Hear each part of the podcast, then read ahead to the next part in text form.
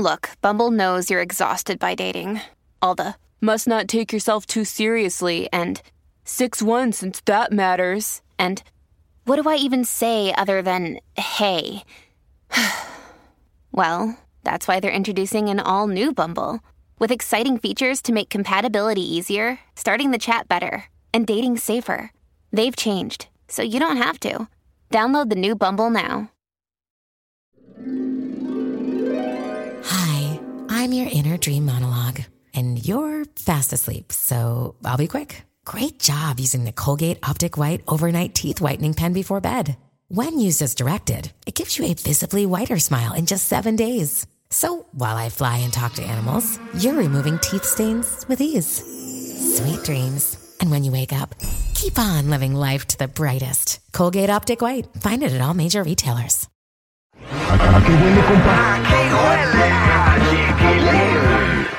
Yadira Rentería, eh, Daniel Bisoño, Pati Chapoy y Pedro Sola hablan acerca de la orden de aprehensión que pesa sobre ellos en México. Oye, qué tremendo escándalo, porque en todos los medios de comunicación se hablaba de que iban a ser detenidos, arrestados, que la policía los andaba buscando y que hasta se tuvieron que amparar. Y bueno, aunque no sabíamos por qué razón o quién les estaba poniendo esta denuncia, por ahí se ha escuchado ahora que fue por Gaby Spanik, pero ¿qué dicen los de Ventaneando? Ahí está el audio para que ellos expliquen lo que está pasando. Se ha especulado sobre nuestra situación jurídica, pero al tratarse de un procedimiento en trámite, no podemos proporcionar el contexto y los detalles de la injusticia a la que estamos siendo sometidos. Y como hace 27 años, volveremos a defender la libertad de expresión de todos los que ejercemos el periodismo en este país, sobre todo aquí en Ventaneando. Fue una nota que publicó Ventaneando poniendo las dos partes porque somos un eh, medio de investigación periodística. Y en el momento en que surge una noticia, una nota o una entrevista, siempre tenemos la obligación de poner la parte que está denunciando y la parte denunciada.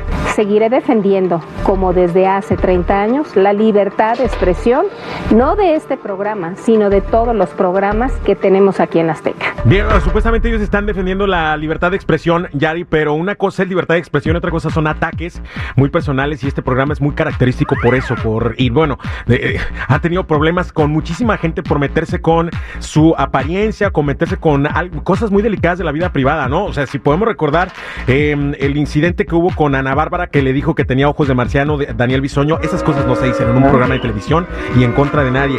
Le dijeron gorda Yuridia y, etcétera, etcétera. O sea, hay muchísimos, muchísimos ejemplos que podríamos dar de artistas con los cuales se han metido no solamente en su vida personal, sino han sido ataques muy personales y yo creo que una cosa es libertad de expresión y otra cosa son ataques directos a los artistas. ¿Tú qué, tú qué crees? No, yo definitivamente estoy de acuerdo contigo, no debería de ser así. Hay que recordar que también Pati Chapoy está demandada por Gloria Trevi aquí en los Estados Unidos y es una demanda que sigue su curso pero sí es lamentable que se utilice el pretexto de que eres periodista para denigrar, para hablar mal de otra gente y meterte, es como la propiedad privada, o sea, no te puedes meter ahí, no puedes entrar a ciertos lugares y hay que mantener ese respeto. Ellos mismos lo dicen, son hacen un periodismo agresivo.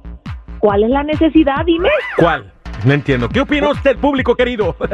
Oye, em, estoy un poco triste, pero a la vez contento porque México perdió ayer ante Japón, ya cambiando de tema. Eh, sin embargo, creo que México se merece una ovación por el gran papel que hizo. Creo que ha representado a nuestro país de, manera muy digna ante el mundo. Exacto. Mira, es la primera vez que llegaban a cuartos de final, o sea, entraron a octavos, cuartos, llegaron hasta la semifinal. Están dentro de los cuatro mejores equipos del mundo cuando no lo habían logrado desde el 2009. Creo que sí es para aplaudirle. Estuvo lleno este juego de artistas. Ahí estuvo Ninel Conde, estuvo Tecachi, que por cierto la otra vez lo sacaron por borracho, estuvo este, el Chocomil de la banda Los Sebastianes, Daddy Yankee fue a apoyar a México después de que le ganó a Puerto Rico, o sea, qué bonito. Y creo que esto nos deja pues un buen sabor de boca de que siempre hay que luchar hasta el final. Y no fue tanto el gane, fue 5-6.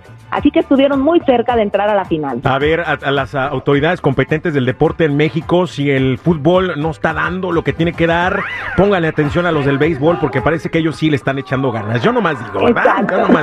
Gracias, Yaira Rentería, por la información. Fíjate mucho. Hasta mañana. Bye, que descansen. Sigan mis redes sociales en Instagram, Chismes de la Chula y Yadira Rentería Oficial. Ay, qué rico huele. Aquí huele. Allí